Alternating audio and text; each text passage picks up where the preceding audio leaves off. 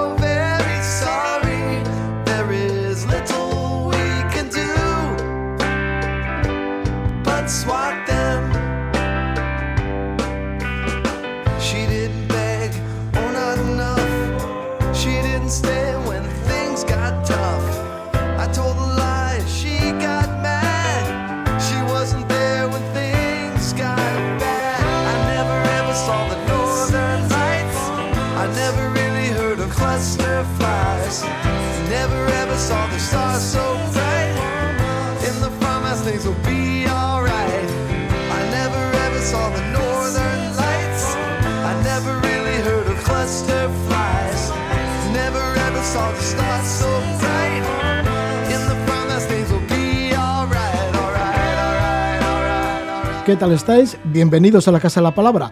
Ponemos voz a través de las ondas de Radio Euskadi y Radio Vitoria. Con el primero que vamos a conversar es con Javier Mézaga, que nos ofrece el parte de olas para el sábado y domingo. Gorka Ocio nos informa sobre pesca y fauna marina. El caso de las orcas en el estrecho de Gibraltar, en la costa gallega, puede ser uno de los temas que nos comente. Además, Gorka Ocio ha tenido una salida durante el día de hoy de ver ballenas desde el puerto de Bermeo y también nos comentará un poco las observaciones que han tenido desde allí desde el barco Egaluse Berría con el que suelen navegar.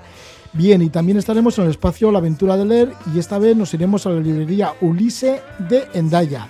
La librería Ulise que está allí al pie del cañón, Catherine Domain, nos ofrece el resultado de la edición número 15 del premio Pierre Loti de literatura de viajes en lengua francesa. La ganadora ha sido Melusine Malender, con el libro Los Caminos de la Libertad, sobre un viaje en moto desde París a Vladivostok. Nos lo cuenta enseguida Catherine Domain. Estaremos también con el viajero navarro Ignacio Juárez.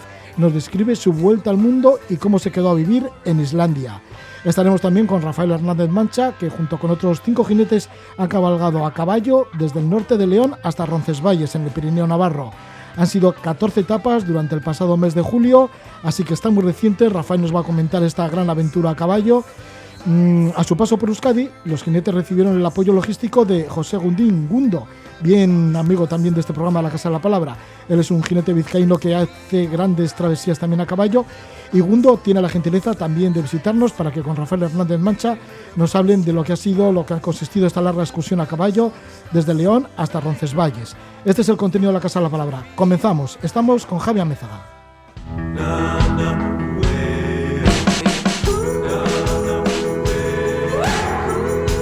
Sobre el acantilado, avistamiento marino, barcos, velas y surf.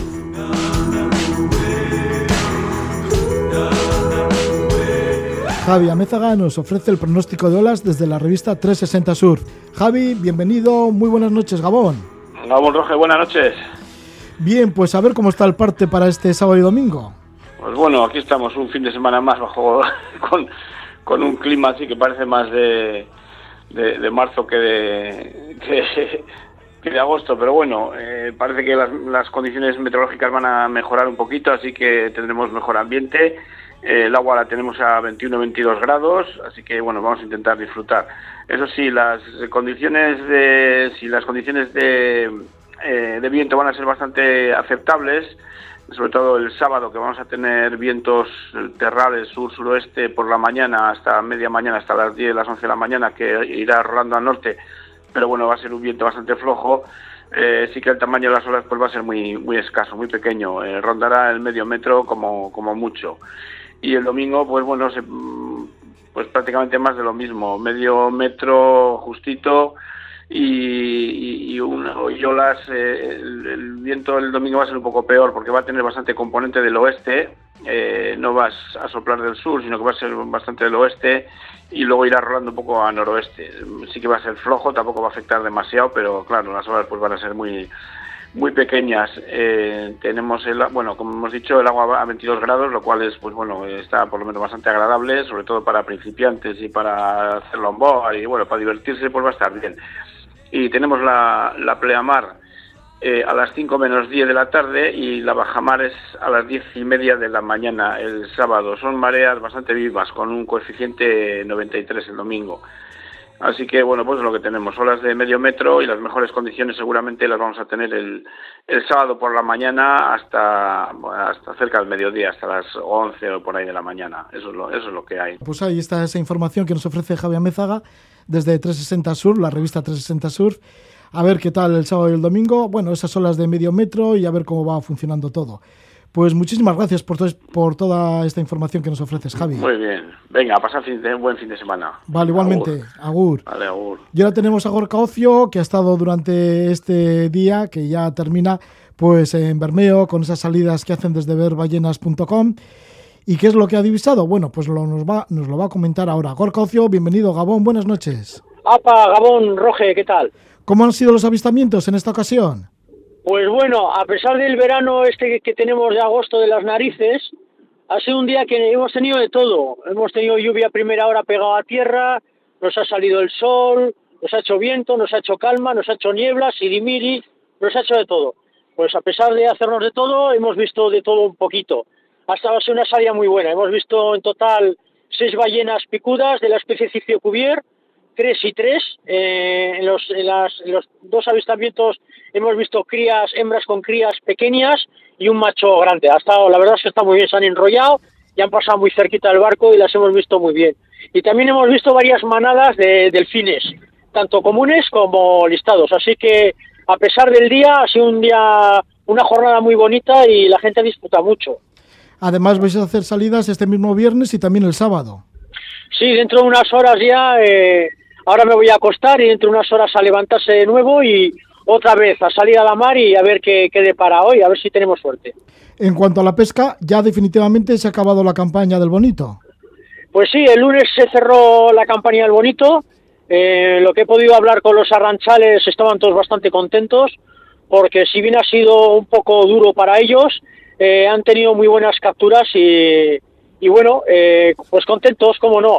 La única pega, pues nada, que siguen los pelágicos, los arrastros pelágicos, tanto franceses como irlandeses, arrasando con estas artes nada selectivas nuestras costas en aguas del Estado español y siguen viniendo a nuestros puertos a, a vender ese pescado literalmente reventado. Sí, la verdad es que es una pena en ese sentido. También se están acercando las orcas por Galicia. Han estado por el estrecho de Gibraltar y dicen que alguna de ellas ha llegado a Galicia y parece que temen que haya interacciones de este cetáceo con alguna embarcación, como ya lo hubo en otro tiempo. Sí, el año pasado empezó estos problemas que se está viendo con veleros de menos de 15 metros y este año, este verano, eh, han estado, el grupo de orcas ha estado en el estrecho, que es donde van a alimentarse de atunes rojos, que es su alimento especializado, y eh, si bien empezaron primero con tres orcas jóvenes, se ve que la inteligencia que tienen las han hecho que hayan enseñado a otros a otras orcas para ellas lo que parece un juego muy divertido, ¿no? Quieren romper timones de veleros y dejarlos sin gobierno. Entonces, cuando ven un velero de menos de 15 metros, las persiguen, les muerden y le rompen el timón y los dejan sin gobierno. hacen una faena bastante grande. Una de estas orcas ha ido al norte, se ha metido, ha ido a Galicia y el día 15 eh, a la vez hubo tanto en Barbate como en, como en Galicia, en el norte de La Coruña, de la provincia de La Coruña, eh, problemas con, con una orca en concreto. Eso es lo que, lo que está pasando. Entonces la capitanía, sobre todo en la zona del estrecho, la recomendación es que no naveguen veleros de menos de 15 metros y si navegan y tienen un encontronazo con estas orcas que, que les siguen, lo que tienen que hacer es bajar, arriar las velas, quitar el piloto automático, dejar libre el, timón y parar el barco, porque en el momento que para el barco, las orcas pierden interés y se van. Bueno, pues las orcas que llegan a Galicia, por lo menos una de ellas ya ha llegado a Galicia y temen de esas interacciones. Muchísimas gracias por toda esta información, Gorka Ocio, esta información que nos ofrece de, avistamiento de fauna marina. Y bueno, y esas salidas que hacéis en directo con llevando personas en el Galuse de Berría, en esta embarcación que sale de Bermeo, a 32 kilómetros más o menos de la costa, para ver esas ballenas. En esta ocasión, pues sí que habéis estado viendo seis ballenas picudas en la última salida, que ha sido esta misma pasada mañana tarde con delfines comunes, listados, etcétera, con manadas de delfines. Así que os lo habéis pasado muy bien a pesar del tiempo. Y a ver lo que sucede este viernes y sábado. Pues a ver lo que sucede y la semana que viene te lo cuento. Vale, pues muchísimas gracias, Gorka. Que vaya bien. ¿Eh? A vosotros, muchas gracias por todo. Agur, agur. Agur, agur, suerte con la mar. Yo, gracias. gracias. Bueno, pues y ahora pasamos de la mar a la lectura. Nos vamos con la sección La aventura de leer y además tenemos conexión con la librería Ulisse, que también tiene que ver bastante con la mar, porque está en el casino de Endaya, que está frente a la mar. Ahí nos espera Catherine Domain. La aventura de leer.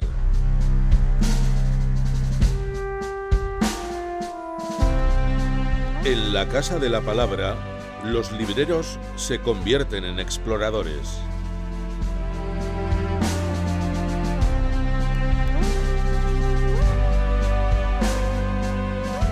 La librera Catherine Domain, que enseguida va a hablar con nosotros, suele decir, los libros son igual que tierras incógnitas y los lectores sus exploradores. Así que aquí coincidimos con el lema de la aventura de leer. Y es que estamos con Catherine Domain. Catherine Domain abrió la librería Ulisse en París en el año 1971. Se convirtió en una pionera total en el mundo, especializada exclusivamente en libros de viajes. Los veranos abre también en el Casino de Endaya, tiene su establecimiento frente a la playa de Endaya, bueno, un lugar precioso en donde está la librería Ulisse en Endaya. Celebran ya la edición número 15 de los premios Pierre Loti de literatura de viajes, ya que cada verano pues también celebran estos premios Pierre Loti y Catherine Domain pues nos cuenta quiénes han sido algunos de los finalistas y a quién se ha concedido el premio de este año que se presenta en la librería Ulisse de Endaya el jueves 26 de agosto. Antes nos adelantamos y Catherine Domain nos dice quién es la ganadora y también algunos de los finalistas del, del premio Pierre Loti. Catherine Domain, bienvenida, muy buenas noches. Buenas noches. Pues mira, este año el premio Pierre Loti ha sido un poco difícil, ¿eh? Y también eh, este año no habrá todas las eh, festividades que hacemos por el premio Pierre Loti, salvo la firma en la librería el día 26. Eh, hubo 20 concurrentes y hemos elegido seis finalistas y el finalista, una finalista búlgara que ha escrito un libro fantástico que se llama Límite. Y es un libro que va a través de la historia de esta chica que era eh, eh, nacida en el mundo eh, cerrado ruso, que sus padres se, se fueron lontano de Bulgaria y ella 25 años después hace un viaje mítico en la historia de, este, de esta zona que es Bulgaria, Turquía y Grecia y bueno, es realmente un, un, un, libro que no se puede leer en una noche, se puede, se tiene que digerir poquito a poco. También hay otros finalistas, El mundo de las mochilas, que es la nueva manera de, de viajar de los jóvenes, que es, es, un poco superficial, pero es necesaria para que se enfrenten a un nuevo mundo. Después hubo como finalista La llamada del fin del mundo por Justine, Justine de, de Kerk. Y esta eh, experimenta la difícil eh, situación de, de irse con un novio y de darse cuenta que finalmente con el novio no puede ser. Y entonces al medio del, del viaje se quitan y eso puede ocurrir. Hay también otra finalista que se llama Capucine Trochet y que ha navegado, estaba navegando sobre Taratari, el barco que ha ganado el premio Pierrotti en 2012, porque el propietario del barco, que se llama Corentin Châtel-Perron, le ha dejado el barco para, que se vaya ella a, América. Y se va sola y se, esta pobrecita está enferma y se ve cómo el viaje puede ayudar cuando uno está mal. El quinto eh, finalista. Eh, finalista es un señor que no es del todo viajador, ¿no? Pero se ha dado una especie de, ah, yo voy a hacer esto. Y entonces ha decidido de irse a, en bici a Teherán, de París a Teherán. Su, su viaje es muy interesante porque es una nueva forma de viajar. Antes no se viajaba con internet eh, y todo a, a la mano, ¿no? Y entonces él cada noche va en por internet, encuentra gente que le aloja y tiene una visión más normal y más profunda que de irse todas las noches en un hotel o un restaurante. Entonces encuentra a la gente de, de que cuando viaja de, de una manera más más eh, profunda. Por eso nos ha interesado. Pero el premio, el premio fue acordado a Melusine, que tiene un nombre de, de hada, ¿no? ¿Cómo se dice? De fe. Sí, de hada, de Melusine se llama, ¿no? Que es Melusine Malender. Malender, sí. Que ha decidido de irse al este, lo más que podía. Y entonces se, se ha ido en cuatro meses hasta Vladivostok con una vieja moto de 125 eh, centímetros cuadrados, no sé cómo se dice. Cúbicos, 125 centímetros cúbicos, sí. Pero vieja la, la moto, ¿eh? Y entonces ha tenido muchas, muchas, eh, de, beaucoup de, de, de, muchas aventuras y entonces no ha podido irse más allá porque estaba el mar y estaba el Japón y no podía. Entonces, eh, lo que es muy interesante en este libro es la transformación de esta chica, porque al principio se va, pero a poquito a poco se da cuenta de su situación de mujer y cómo las mujeres en los, los otros países, los otros sitios, cómo viven y cómo es tan diferente. Y entonces, este viaje de París a Vladivostok le ha dado idea de continuar y de hacer, de hacer películas, entrevistas, y ha hecho muchas entrevistas de mujeres en todos sus viajeres, viajer, todos sus, viajes, sí al final se ve como el viaje te cambia de un ser un poco egoísta a un ser totalmente eh, penché sur les autres, hacia los otros. Sí, más solidario. Más solidario. Y este es el premio Pierlotti. Y este es el premio Pierlotti y ella va a llegar aquí el, el día 21 eh, cuando yo le he llamado para, para saber cuándo iba a estar a, venir a Endaya, qué, qué fecha le convenía, me, me ha dicho, eh, yo le he dicho, puedes venir en julio en, o agosto, porque por el COVID no, no, no, no vamos a estar más. Y entonces ella me dice, julio va a estar difícil porque yo estoy embarazada y tengo que, voy a tener un niño. Entonces viene con su niño al premio Pierlotti. Ah, mira, pues ahí estará con su bebé para presentar este libro, Los Caminos de la Libertad, Melusine Melander, que es Premio Pierlotti 2021, que lo concede la librería Ulisse de Endaya, que estás ahí en el casino de Endaya. Y la presentación con la firma y todo será el jueves 26 de agosto en la misma librería, que además de tener este libro, todos los que has comentado como finalistas también los tienes en la librería, ¿no? Que se pueden adquirir. Claro, y si eh, no me encuentran, porque yo voy a, a, irme de Endaya a fin de agosto, principios de, de septiembre, pues siempre me pueden encontrar en París, en la isla San Luis. Sí, porque en la isla de San Luis tienes la librería desde el año 1971, la librería Ulisse, que eres una total pionera en todo el mundo, con una librería especializada exclusivamente en libros de viajes. Voilà. Eso es. bueno, pues que lo disfrutéis mucho con la ganadora, con Melusine Melander, con su bebé y con su libro, Los Caminos de la Libertad. Muchísimas gracias, Catherine Domain, y que vaya bien durante lo que queda de verano. Y tú también, que vaya bien, ¿eh? Adiós.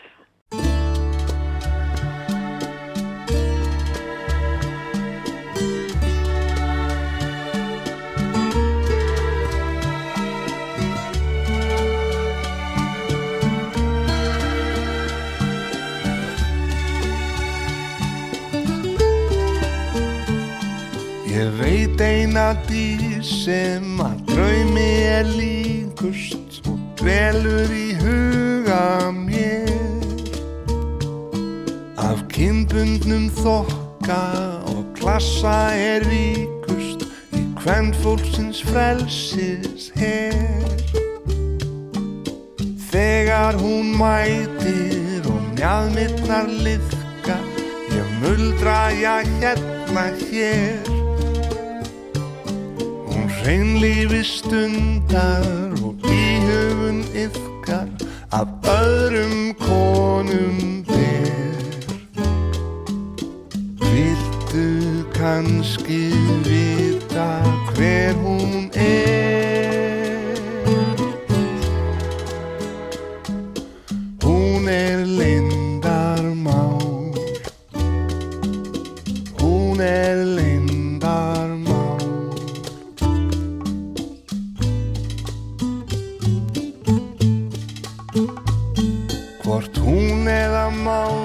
Es el cantante de Islandia, Memphis Mafian.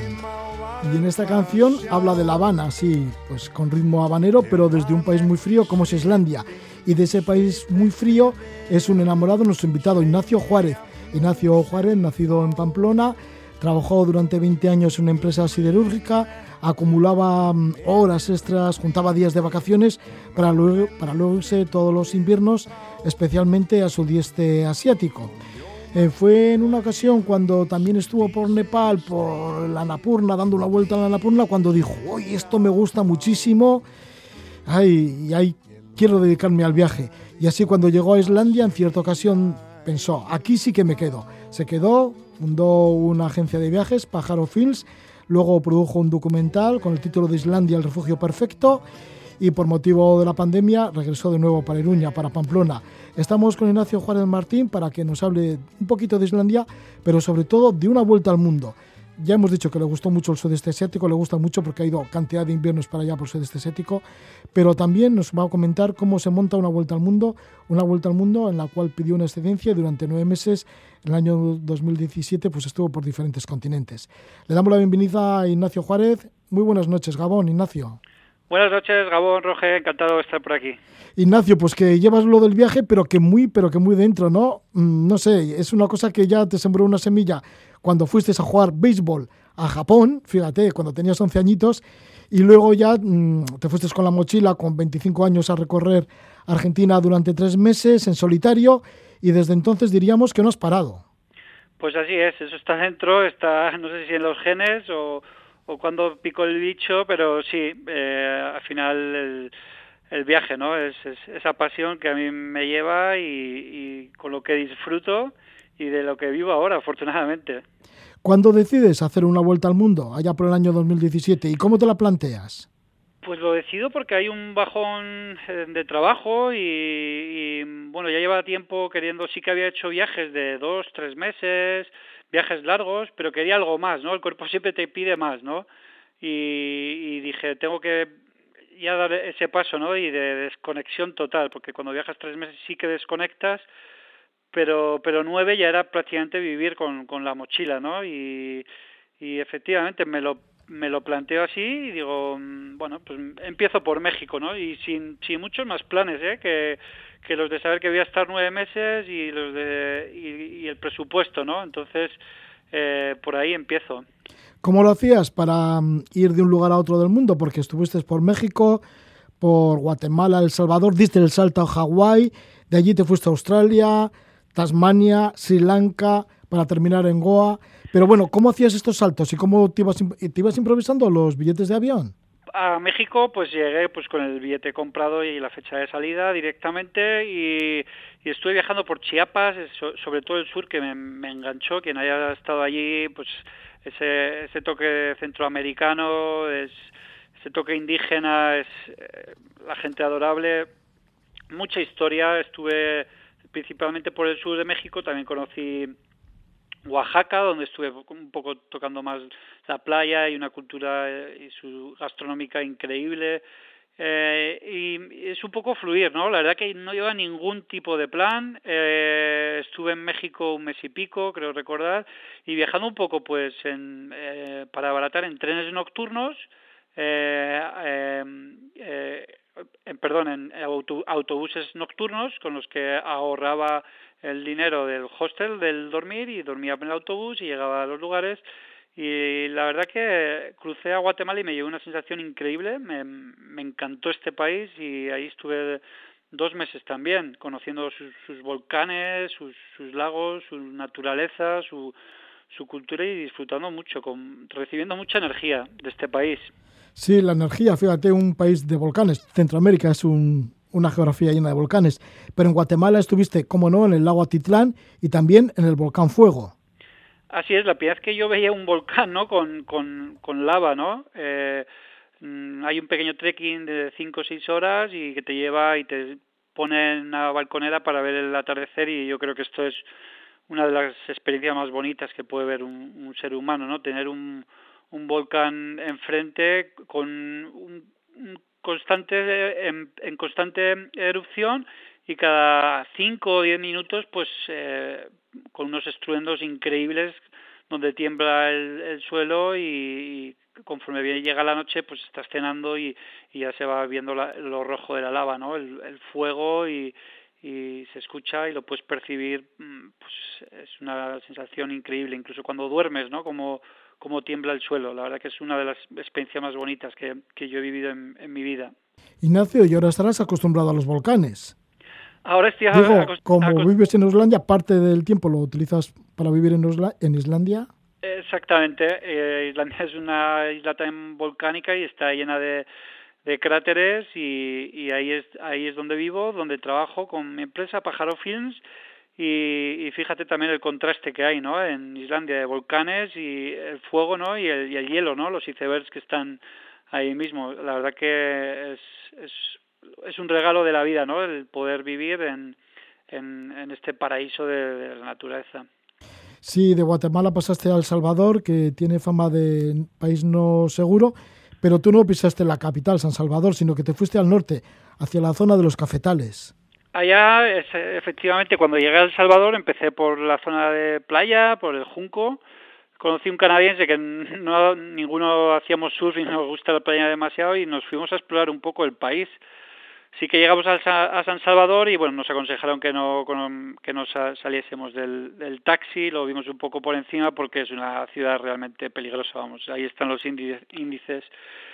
Pero nos aconsejaron que fuéramos al norte y nos fuimos a la zona de los cafetales y allí pues nos recibieron como héroes, ¿no? Cuando llega un turista a un sitio que está castigadísimo por por por ese, ese estigma de, de, de, la violencia y llegan turistas pues te reciben pues con mucho cariño te lo dan todo y la verdad que nos trataron y descubrimos esta zona que es preciosa llena de volcanes también y, y muy tranquila y con, con muy poco turista y y los pocos que habían pues te, te los reciben como con mucho cariño no entonces son capaces de llamarte a la puerta y te dicen oye que tenemos una fiesta y tal te vienes y te invitan a una boda y te invitan a un cumpleaños porque y te preguntan por qué has ido a ese país y la verdad que están orgullosos y todo el mundo te para y te da la bienvenida te invitaron a alguna boda, pero luego tenías que barrer, ¿no? Al final. Así es. Que, que debe ser un honor esto de barrer las es, bodas. Es un honor, es, es curioso, pero bueno, nosotros acudimos a una boda eh, y nos nos pusieron en la mesa casi presidencial, pero decidimos ponernos un poco aparte porque bueno, también no nos gusta, ¿no? Nos gusta participar, pero entre, entre comillas, ¿no? Eh, no porque al final casi eres más protagonista que, que los propios novios. En muchas bodas eh, se, todo el mundo se, se quiere hacer fotos contigo, ¿no? y, y nadie con, y no con los con los novios no entonces es un poco no nos gusta restar importancia y es verdad que al final de la boda fíjate nos sacan unas escobas y, y nos dan las escobas y nos dicen que bueno que trae buena suerte y que y que esta tradición después de las bodas eh, el barrer, ¿no? Que son los invitados los que barren y nosotros fuimos allá pues dos, dos más eh, eh, en la boda y estuvimos barriendo y riéndonos y todo el mundo nos hacía fotos y, y se reía de, de, nosotros y con nosotros, por supuesto. Son estas experiencias que a todo el mundo le gusta vivir, ¿no? Pequeños detalles. Ignacio, y vuelta a los volcanes, porque si estabas en Guatemala en, visitando volcanes, también en El Salvador, ahora te fuiste a Hawái. Y en Hawái, por supuesto, también hay potentes volcanes. Efectivamente, ya, eh, recibo una llamada y un email de un amigo que me dice que se va a Hawái con, con la tienda de campaña, eh, ¿no? Un chico Jotica, es mi amigo de Pamplona. Y lo miro y bueno, pues era un... sí que había que hacer un transbordo en Los Ángeles con el avión, pero bueno, como es mi amigo y ya sé que con él me lo paso muy bien, nos vamos para allí y efectivamente nos alquilamos un coche y, y planeamos un viaje por todos los parques nacionales, acampando en los parques nacionales, que es la forma más barata y económica de ir porque es todo carísimo y nos pegamos un viaje increíble, una experiencia brutal, ¿no? Con la tienda de campaña, haciendo unos trekkings y, como el más reseñable es el que hicimos por el, el, cráter de Jaleakala, que es uno de los cráteres más grandes del mundo y que es, es como si estuvieses en, en Marte, ¿no? Todo rojo, con eh, cráteres, arena, y viendo amanecer, viendo atardecer y toda una experiencia, ¿no? Con la mochila, la tienda de campaña a cuestas y, con la cazuelilla y el, y el camping gas para poder comer. ¿Cómo es el paisaje de Hawái? ¿Es tan bonito como parece ser? ¿No? Con sus playas, cataratas, montañas, volcanes. Pues fíjate que es muy parecido a Islandia y es curioso, pero tiene otra vegetación porque claro, el, clima es más agradable, ¿no? La temperatura son 25, 30 grados siempre y tiene ese toque también canario, ¿no? Pero tiene mucha vegetación, tiene mucha mucha vegetación y es la típica estampa, ¿no? De esas montañas arrugadas, ¿no? Que hemos visto en series como Perdidos, que es todo verde, tropical, con mucho bambú. Eh, sí que hay muchas playas, pero sí, no son las típicas playas paradisíacas, ¿no? Como pueden tener las del Caribe. Hay mucha playa de, de piedra, pero hay muchas playas curiosas que son de colores. Estuvimos en, en playas rojas, en playas amarillas, y, y, la verdad que es un contraste también y, un, y perderte por la naturaleza increíble, ¿no? También cataratas, por, por todo y, bueno, la verdad que muchos sitios remotos que conocimos caminando, pues maravillosos. En Islandia también hay playas de diferentes colores, lo que pasa es que claro, no habrá la vegetación, por supuesto, que hay en Hawái.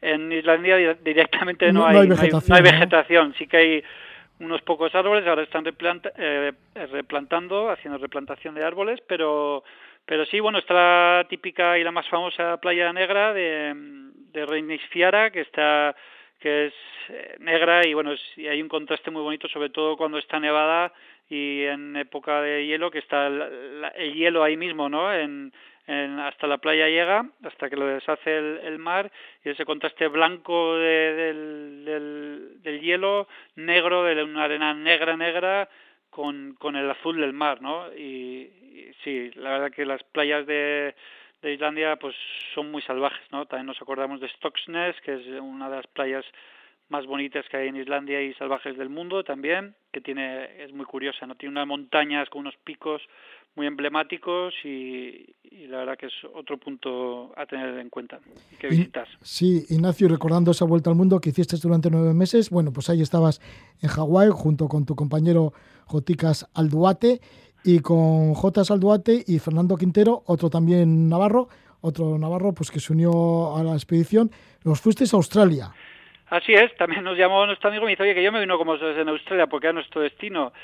¿Todos de Pamplona erais? Por aquel los tres de Pamplona, eso es. Y el 24 de, de, diciembre, a, a, la hora de comer, cogimos un avión de Honolulu a Melbourne y, y allí a la hora de, de de la Nochebuena, eh, a la cena estábamos pasando ¿no? el, el horario a, positivo y nos perdimos la, la, la, Nochebuena porque le sumamos 12 horas, cambiamos de franja horaria y de repente de ser 24 por la tarde era 25 por 25 por la mañana, ¿no? Y es curioso, pero llegamos eh, a, a Melbourne pues un día después, después de 10 horas, ¿no?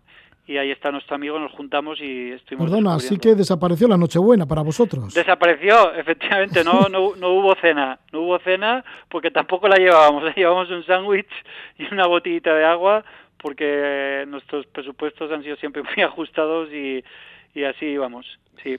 Sí, y una vez allí en Australia, ¿alquilasteis algún coche para moveros por este gran país? Eh, viajamos pues prácticamente de la misma manera que eh, Australia está muy muy preparado para ir de camping y hay unas aplicaciones que son que son una maravilla que te, pues te, indican dónde puedes acampar y estuvimos recorriendo pues el sur y el este del país acampando y, y viviendo muy muy simple y con mucha tranquilidad y bueno pues descubriendo sobre todo en Australia las playas, ¿no? La cantidad de playas, ese ambiente veraniego y, y descubriendo lo bien que viven, ¿no? Los australianos que, la verdad que viven de maravilla y tienen un nivel de vida que diría que es de lo, de lo del top mundial, ¿no?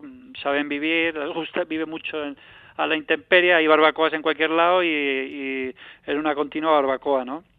Esos asadores que tienen eléctricos, ¿no? En cualquier parada, cada pocos kilómetros en los que paras y te haces un asadito, te lo pones ahí en la playa y te das un baño y, bueno, es, es una buena forma de vida, de vida la, los australianos. ¿Qué fue para ti ver canguros?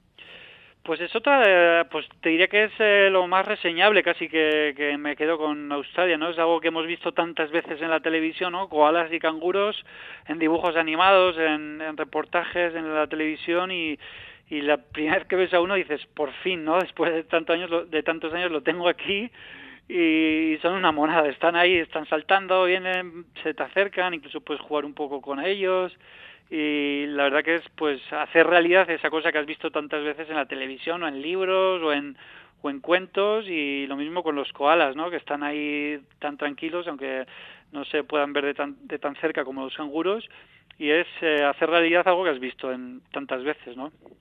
En Australia también estuviste en Tasmania, en esta ocasión ya solo, ¿no? Ya te quedaste solo. Así es, fui a Tasmania y allí, pues mira, tuve la oportunidad de, de descubrir este esta, esta parte del mundo que es súper inhóspita, Tasmania es súper inhóspito y, y, bueno, allí también tuve la oportunidad de conocer a, otro ser mítico, ¿no? Que es el diablo de, Tasmania, ¿no? Que es un es un animal que está en peligro de, extinción y bueno, hay unos santuarios y, y se, se, le puede ver allí en, en semi-cautividad y, y, bueno, su fama hay que decir que no le, hace, le hace honor, ¿eh? es más tranquilo de lo que parece, ¿no? Siempre se ha mitificado que es un ser que se come, ¿no? Que es rabioso y, y todo lo contrario, no es, no es como se define.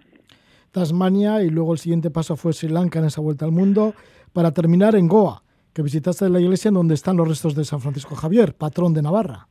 Pasé por Sri Lanka, hice un viaje también muy bonito y en este país tan diverso y acabé en Goa y, y finalicé pues igual dándole las gracias al patrón de Navarra por, por haberme cuidado también, haberme protegido eh, también todos estos meses de aventuras, ¿no? Que estás muy expuesto a, muchos y posibles accidentes, ¿no? Cuando estás viajando, pues es, al final tienes muchas muchas posibilidades de que ocurran cosas, ¿no? Sobre todo cuando estás en, la carretera y, ahí estoy visitando a en Goa. A, los restos est están allí de San Francisco Javier y bueno, pues es muy conocido hay muchos lugares, muchos barcos que se llaman Xavier, muchos bares que se llaman Xavier, ¿no? Y es y es curioso, son los, los restos cada 10 años los bajan los para poder exhibirlos y adorarlos y bueno, en esta ocasión no no tocaba, pero pero yo le hice un homenaje, estuve con el con el obispo de saludándole y bueno, se, se, si algunas pasáis por ahí sois de Pamplona se ponen muy contentos eh, si les decís que sois de allí y os enseñarán eh, a fondo el lugar. Estamos con Ignacio Juárez, Ignacio Juárez, que él es de Pamplona, Navarro, y nos está comentando una vuelta al mundo que realizó en el año 2017 durante nueve meses. Terminó ahí, en Goa, en esta iglesia en donde están los restos de San Francisco Javier. Ignacio Juárez, que junto con eh, compañero también de Pamplona, Borja Lezaun, son los autores del documental Islandia, el refugio perfecto, y él ha formado una agencia, ha creado una agencia en Islandia, porque parte del tiempo lo lleva también en Islandia, con el título de Pájaro Films. Para tener contacto tanto con Islandia, el refugio perfecto, este largometraje documental, y Pájaro Films, ¿cómo lo podemos hacer? Bueno, pues en www.pajarofilms.com, pues ahí está la información o eh, donde más público y más me sigue la pista y bueno y hay unas fotos preciosas que lo dice la gente no yo es en Instagram que es donde comparto muchas mucho contenido y es eh, arroba pues pájaro films. Ahí ahí está mi perfil y voy contando un poco mis eh, mis aventuras. Así que ahí ahí os espero. Muchas gracias Ignacio Juárez Martín. Un fuerte abrazo. Un abrazo Roge cuidaros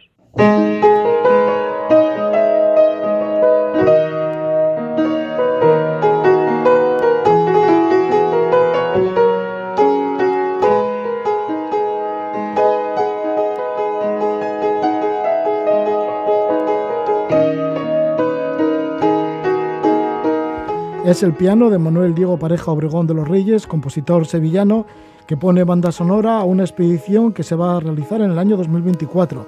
Si quiere llegar a caballo, varios jinetes mm, de peregrinación hacia la Meca. Se sale de Huelva y volverán a Huelva. Una larga trayectoria de la cual ya hemos hablado con uno de sus protagonistas, con Rafael Hernández Mancha, en este programa en la Casa de la Palabra anteriormente. Pero vamos a hablar con el Rafael Hernández Mancha con otra prueba que ha realizado para entrenarse para mm, realizar este largo peregrinaje hacia la Meca, pues durante el mes de julio, el pasado mes de julio, se fue junto con otros cinco jinetes desde el embalse de la Luna al norte de León hasta Roncesvalles en el Pirineo Navarro. Han sido como alrededor de unos 700 kilómetros en el que tuvieron la ayuda de algunos lugareños, entre, ellos, entre otros de José Gundín de Gundo, jinete de largo recorrido vizcaíno. Tenemos a ambos, a Rafael Hernández Mancha y a Gundo. Rafael Hernández Mancha, bienvenido, muy buenas noches. Nos hablas desde Aracena, en Huelva. ¿Qué tal estás? Hola, buenas noches, Gabón. Encantado de estar de nuevo con vosotros. Aquí en nuestra compañía en el estudio, en los estudios de Radio Euskadi, está José Gundín Gundo. Bienvenido una vez más por estar con nosotros, Gundo. Gabón Roge y Salam Aleikum Adela. Hola, Salam. Sí, Gundo, ¿cómo os habéis conocido dos jinetes, uno del sur y tú del norte? Viajando. Viajando a caballo. Viajando a caballo. Sí, en este caso, bueno, cuando estuviste por Aracena, ¿no? En la travesía que ha realizado por toda la península, que le hemos seguido aquí en la Casa de la Palabra, todas las semanas conectábamos contigo, y hacías esa travesía que te llevó desde la costa atlántica de Huelva hasta la costa vizcaína del Cantábrico. Así es, eh, coincidimos con un vecino suyo, y como somos como una pequeña familia, al final los jinetes de, ruta, pues me puso en contacto con, Rafael para contarle lo que estaba haciendo yo y hasta hoy. Rafael, ¿y cómo es esto de hacer una larguísima ruta? Esto que os va a llevar hasta la Meca y para ello os estáis entrenando también con otras travesías que son de varios días, por ejemplo este que ha durado 14 días. Pues eh, precisamente hemos querido probar en esta ruta por todo el Cantábrico, hemos querido probar nuestros caballos, nuestro equipo, nuestras monturas, nuestros asistentes eh, y a nosotros mismos, ¿no? Entonces ha sido un viaje sobre todo de entrenamiento, ¿no? De prueba. ¿Cuáles han sido los caballos? Que son, eh, porque tienen que ser caballos como muy resistentes, ¿no? De mucho pues aguante. Pues sí. son una, una raza muy especial y una variedad dentro de esa raza aún más especial. Son caballos, son caballos que pertenecen a, la ganadería de la, cañada del Robledo, son caballos mm, de pura raza árabe, pero de una variedad que es la variedad árabe iraní. Entonces son caballos muy resistentes, eh, son cinco yeguas y un, y un caballo eh, castrado. Eh, todas menos una son hijas de un gran campeón que se llama Abu que ha sido un caballo que ha ganado todo en RAI y el, castrado es nieto de ese caballo. Entonces son caballos que suponíamos que eran suficientemente resistentes, pero bueno, los hemos probado y la verdad es que estamos muy sorprendidos porque han ido cada día a más, eh, cada día eh, nos pedían más los caballos y cada día eh, se reponían con más facilidad y hacíamos más kilómetros, hasta el punto de que empezamos haciendo en la ruta los primeros días 35, 37 kilómetros y hemos terminado haciendo 70, el doble. Y los caballos, sin embargo, pues como conoce bien Gundo porque nos acompaña en alguna etapa y lo puede contar él, pues que había que irlo sujetando y con un, con un paso muy largo, un trote aún más largo y una, una velocidad y una, una resistencia verdaderamente sorprendente. Gundo, ¿cómo has encontrado esos caballos de raza iraní? Eh, pues como dice Rafa, los he visto eh, como una auténtica piña, un, buen equipo. De hecho, lo vi como una piña que yo tenía que ir un poco apartado porque mi caballo tiene algo de inglés y, y no se lleva. El primer día que coincidí con ellos en ruta, pues hay que mantener un poco también de, cuidado, porque ya que ellos son una familia entre ellos igual no, no aceptan a mi caballo, entonces tenía que mantener una distancia y desde esa distancia podía ver pues cómo, cómo iban eh, en formación a un, a un tranco bastante rápido y, y bueno, sin duda alguna apuesto que este equipo va a la Meca y vuelve. Gundo, tu caballo es Pirineo, con el mismo que has cruzado toda la península ibérica y en esta ocasión les has acompañado en varias etapas. No, eh, bueno, yo les he acompañado eh, logísticamente, les he ido poniendo un poco, a- eh, llevándoles a praos, a, a amistades que tengo por el recorrido y sí pude participar en, una, en un recorrido que fue desde Villasana de Mena, les enfoqué a- hacia Murrio, a Izoria concretamente, de Santiago, y bueno, les acompañé hasta Martijana. No pude hacer más porque tenía que ir a trabajar. Si no hubiera estado, si no me hubiera ido con ellos hasta Roncesvalles. Sí, seguro que sí. Bueno, es que Rafael, habéis atravesado los cinco jinetes, bueno, contigo seis, habéis tra- atravesado las provincias de León, de Palencia, de Cantabria, de Burgos, los territorios históricos de Álava, también de Navarra, hasta llegar a Roncesvalles. Que a Roncesvalles llegasteis a galope, o sea que todavía teníais tanta fuerza que entrasteis así en Roncesvalles, en el Pirineo. Pues increíble, efectivamente, los caballos tenían tanta fuerza, tenían tantas ganas de andar que, atravesamos un alledo y encontramos una llanura y los caballos los pusimos a galope para avanzar y cuando nos quisimos dar cuenta estábamos entrando por las calles, por, por una, una calle de la avenida casi paralelo a la carretera, por la, por la avenida de, de Roncesvalles, ¿no? Estaban las terrazas llenas de gente, se volvieron como diciendo, ¿esto qué es? Y nosotros dijimos, pero hemos llegado, estamos en Roncesvalles, ¿no? Y la verdad es que sí, que fue, fue una, una situación muy emocionante para nosotros, porque tampoco nos habíamos propuesto especialmente llegar a, Ron- a Roncesvalles, pero bueno. Y, y sí me gustaría que, que Gundo contara una anécdota que nos pasó con él, que se le escapó, se le, se le fue Pirineo, ¿no? Eso, eh, eh, no quiero que quede en el olvido. Cu- Cuéntalo, Gundo, ¿qué pasó ahí? Bueno, que- eh, que quería coger un atajo. Dijo, Pirineo ya estaba viendo que la ruta iba camino a Roncesvalles y no llevábamos ni un mes que habíamos vuelto de, de Huelva. Y yo creo que el caballo dijo, aparte de que no es mi manada, dijo, aquí si puedo me la aspiro. Y en un, en un relax que tuve, puerta. sí, yo me bajé tranquilamente a cerrar la puerta y dejó el caballo suelto, pues como siempre. Pero dijo, esta es la mía. Y dice, ir a Roncesvalles vosotros solos. Ya. Menos mal que tuvimos la suerte que Rafa salió al galope detrás de él y le echó mano. Sí, Pirineo, que es el caballo que te acompaña, bueno, pues a cruzar toda la península ibérica que te acompañó, y ahora pues también en alguna de estas etapas, ¿no? Una de las etapas de la travesía que Rafael Hernández Mancha nos está hablando desde León hasta Roncesvalles. ¿Y cómo lo hacíais, Rafael? Pues para alimentar a los caballos durante 14 etapas. Pues Y además tenían que estar bien alimentados, porque cada día hacíais muchos kilómetros. Sí, sí, sí, eran seis caballos, entonces eh, llevábamos un coche de apoyo, mi coche, con un, con un asistente, un chico británico que, que vino a ayudarnos y bueno, y nos iba comprando, eh, se comían un saco de pienso, pero aparte de comer en los prados verdes, que, que muchos de ellos Gundo, desde Aviada en Cantabria hasta casi Ron- Roncesvalles, pues nos fue, nos fue facilitando, porque es que todo el mundo conoce a Gundo.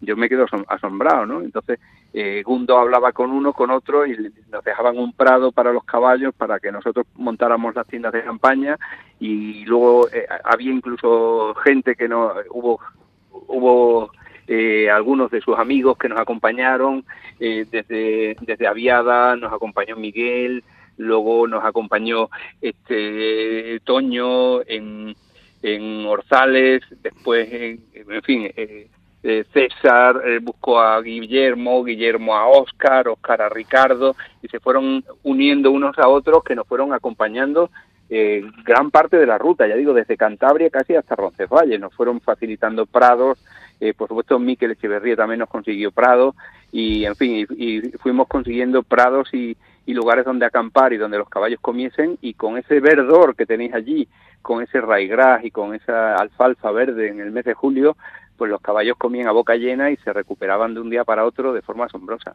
Sí, porque estos caballos al venir del sur, que está todo como más seco, seguramente que aquí descubrieron, bueno, buenos pastos.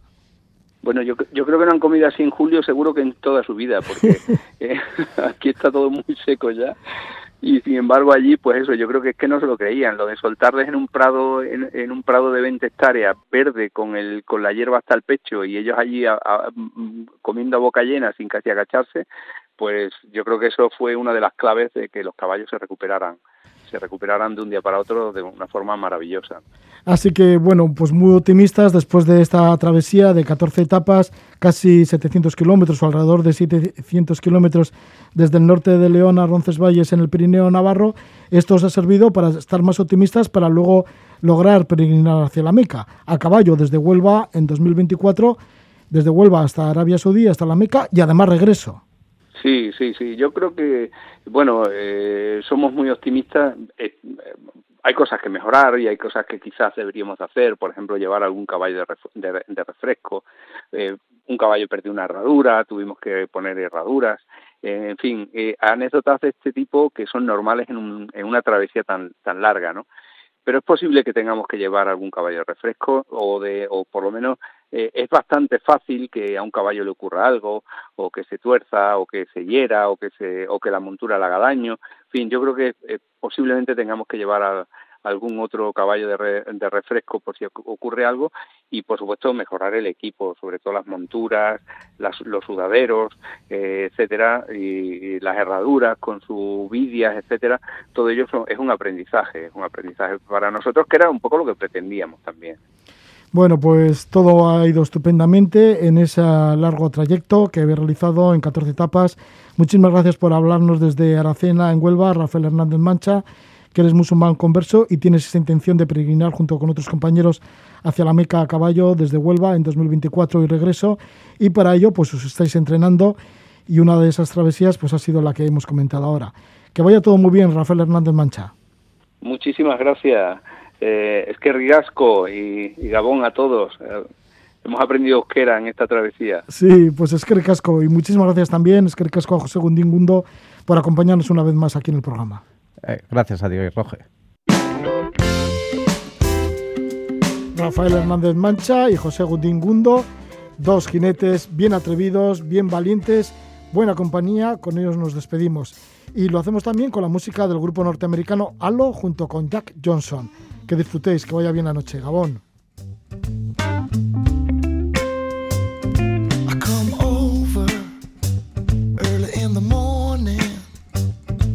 like a heat wave without warning. And when I touch you, my heart begins to flutter.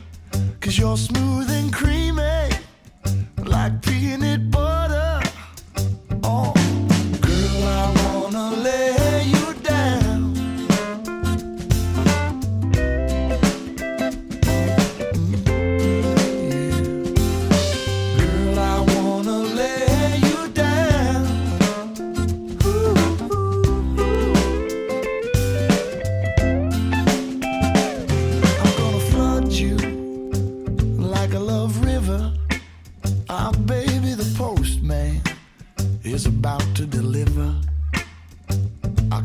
Up some dinner, a little pasta. I'll listen to some music, a little rasta. Yeah,